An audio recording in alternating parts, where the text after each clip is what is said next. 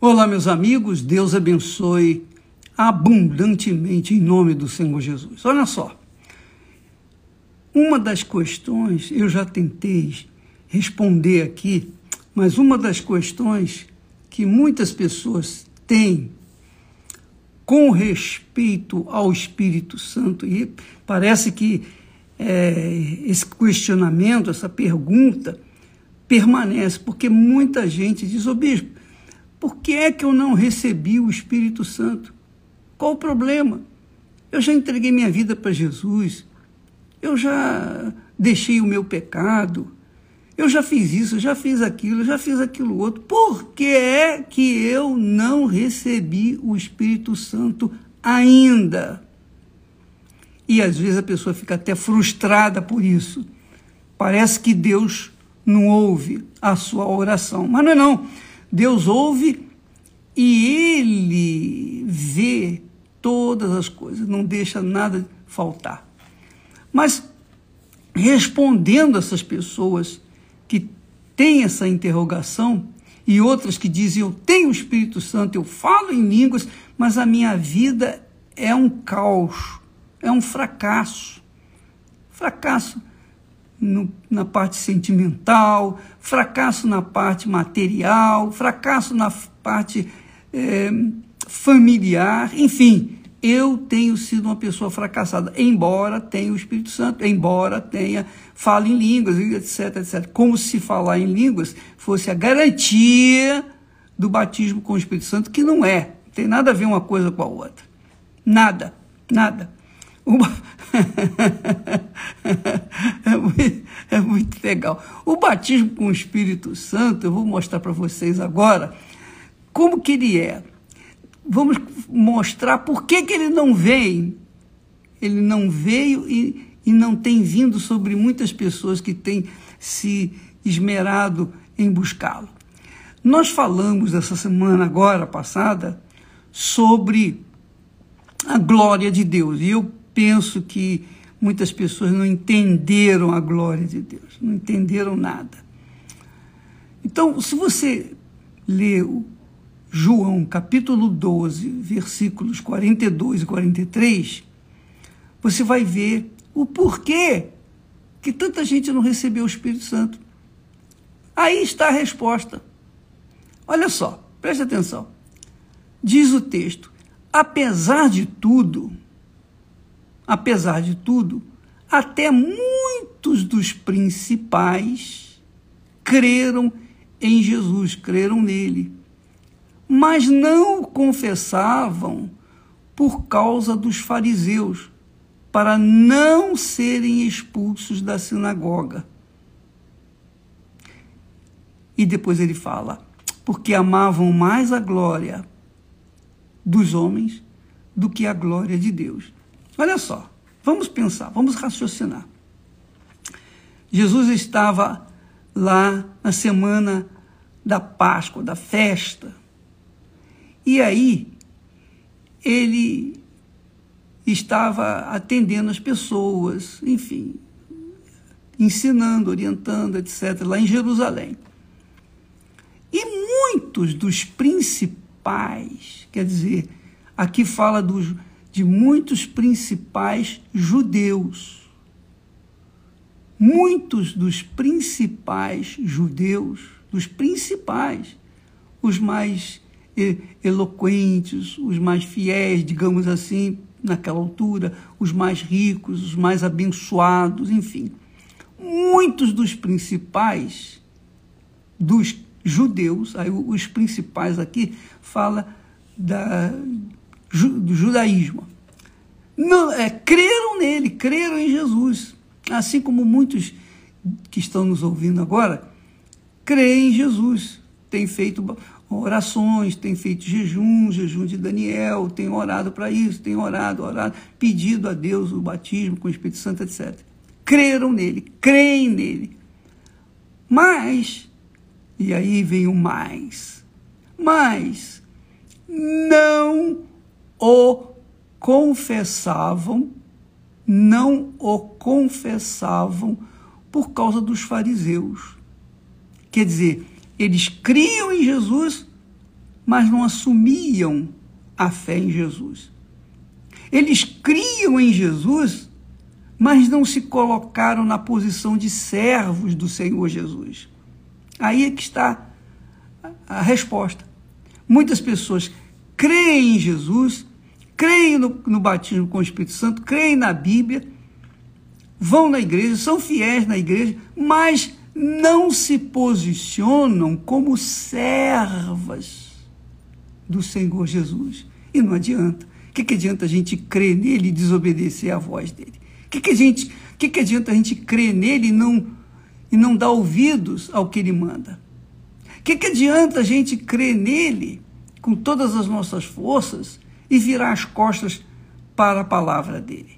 Não dá. Você tem que servi-la, você tem que servi-lo. Quando a pessoa crê em Jesus, quando se crê em Jesus, ela ela tem consciência plena de que a partir daquele momento ela não é mais dela. Ela deixou de ser senhora de seu nariz para ser serva do Senhor Jesus. Aí está a resposta.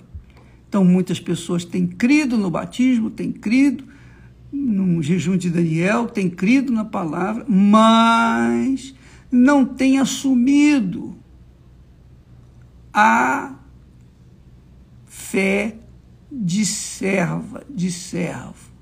E isso é o que faz a diferença. Porque Deus sabe quem você é, quem você, quem eu sou. Você pode ter certeza de uma coisa, com absoluta certeza.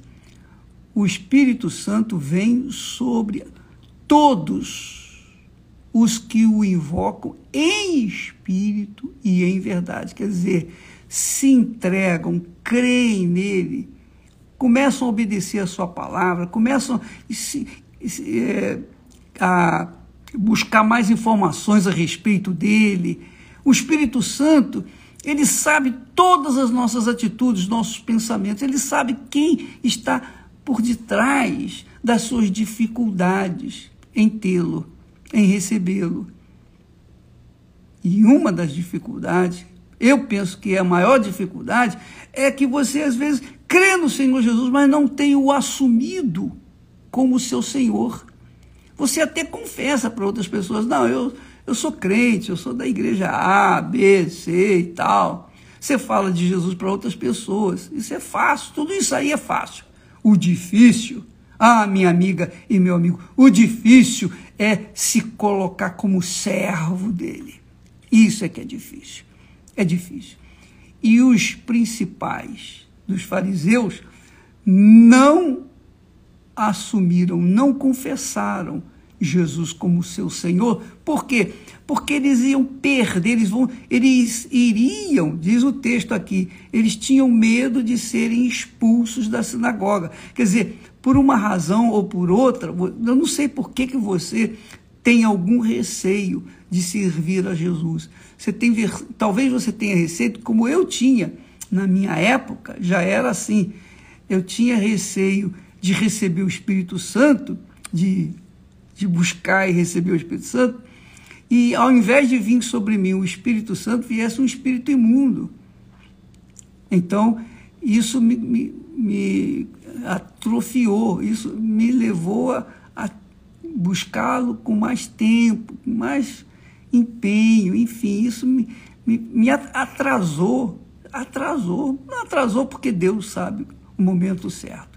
Mas outras pessoas não recebem o Espírito Santo porque tem medo de serem chamadas, de serem pichadas de crentes fanáticos, porque o, a, a ideia que se tem de uma pessoa que crê no Senhor Jesus é um fanático, é uma pessoa que anda com a Bíblia debaixo do braço, para baixo para cima, é uma pessoa que só fala de Jesus, é uma pessoa que se veste de maneira assim inadequada, ela se coloca aquelas roupas enormes até o, o pé e deixa a perna ficar cabeluda. Sabe como é que é, né?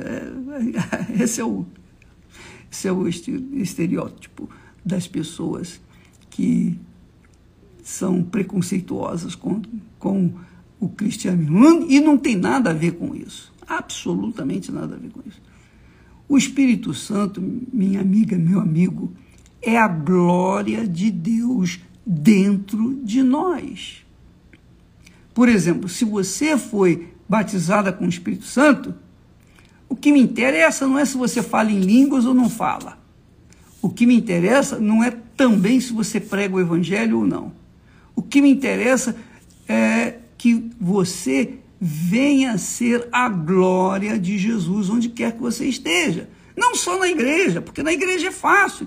Na igreja é fácil ser fiel a Jesus. Difícil é ser fiel a Jesus, servo dele, do lado de fora da igreja. Que você tem que negar o pecado, você tem que negar a prostituição, você tem que negar a cobiça, o olho gordo, aquele olho grande.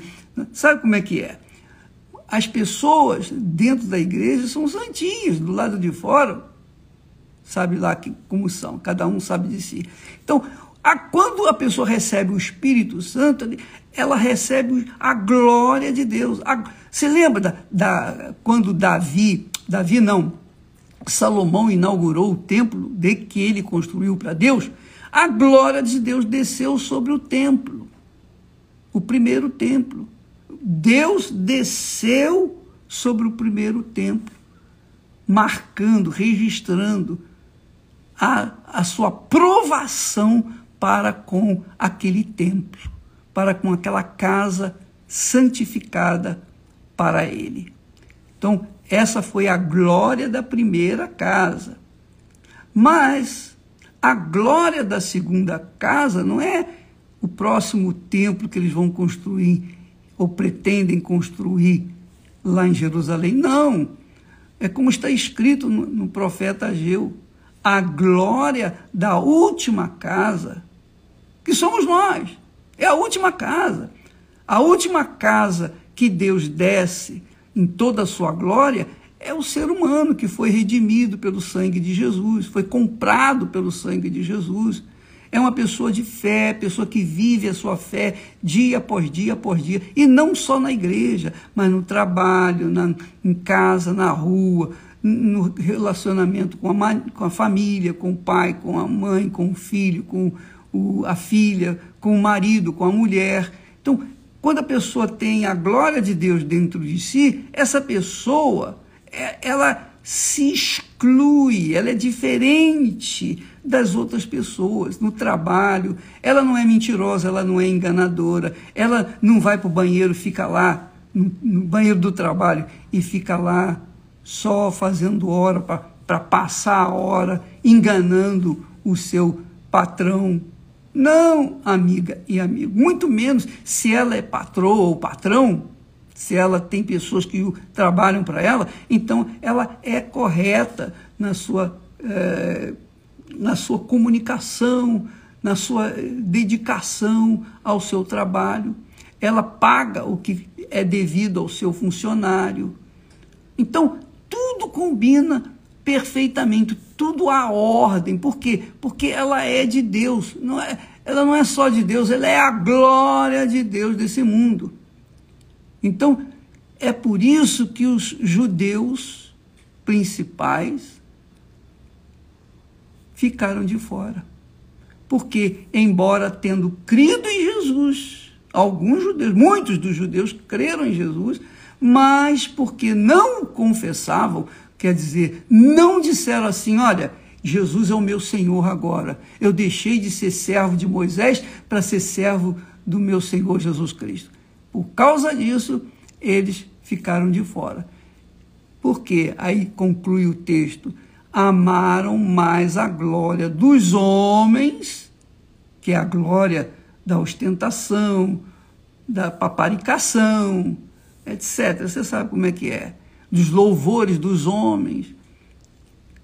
Eles amavam mais a glória, esse, tipo de glória que vem dos homens, do que a glória de Deus, que é o Espírito Santo.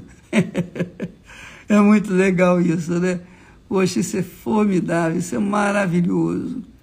Porque, já pensou, minha amiga, você é a glória de Deus. Não interessa se o seu mundo está em guerra, se do lado de fora há guerras, se você vive no meio de uma confusão danada, seja no trabalho, em casa, seja lá onde for, mas dentro de você a glória de Deus permanece. Você tem paz, você tem alegria, você permanece firme, inabalável, porque não importa as circunstâncias, os problemas, você é a glória de Deus onde você estiver. Agora mesmo você está me ouvindo, assistindo nesse momento. Se você é batizado com o Espírito Santo, você está entendendo perfeitamente essa palavra, com certeza, porque o Espírito Santo testifica com o nosso espírito. Agora, se você não é batizado com o Espírito Santo, você começa a duvidar, mas e isso, bispo? E aquilo? Aí vem aquelas perguntinhas é, sabe, aquelas perguntinhas tipo casca de ferida, que não acrescenta nada, mas são pessoas casca de ferida que estão por aí nesse mundo e que não, atam nem desatam, é, não secam e, e, e nem ficam transbordando. Fico ali, fica, chega, sabe como é que casca de ferida? Casca de ferida. Pessoas que creem em Jesus apenas aqui, na cabeça, mas não servem, não confessam, não vivem a vida de servos, servas de Deus. Entendeu? Amanhã nós vamos falar mais a esse respeito, porque essa é a última que Deus me deu para distribuir para todo mundo. Quem crê será abençoado. Quem não crê já está condenado. Deus abençoe, então, em nome do Senhor Jesus. Amém.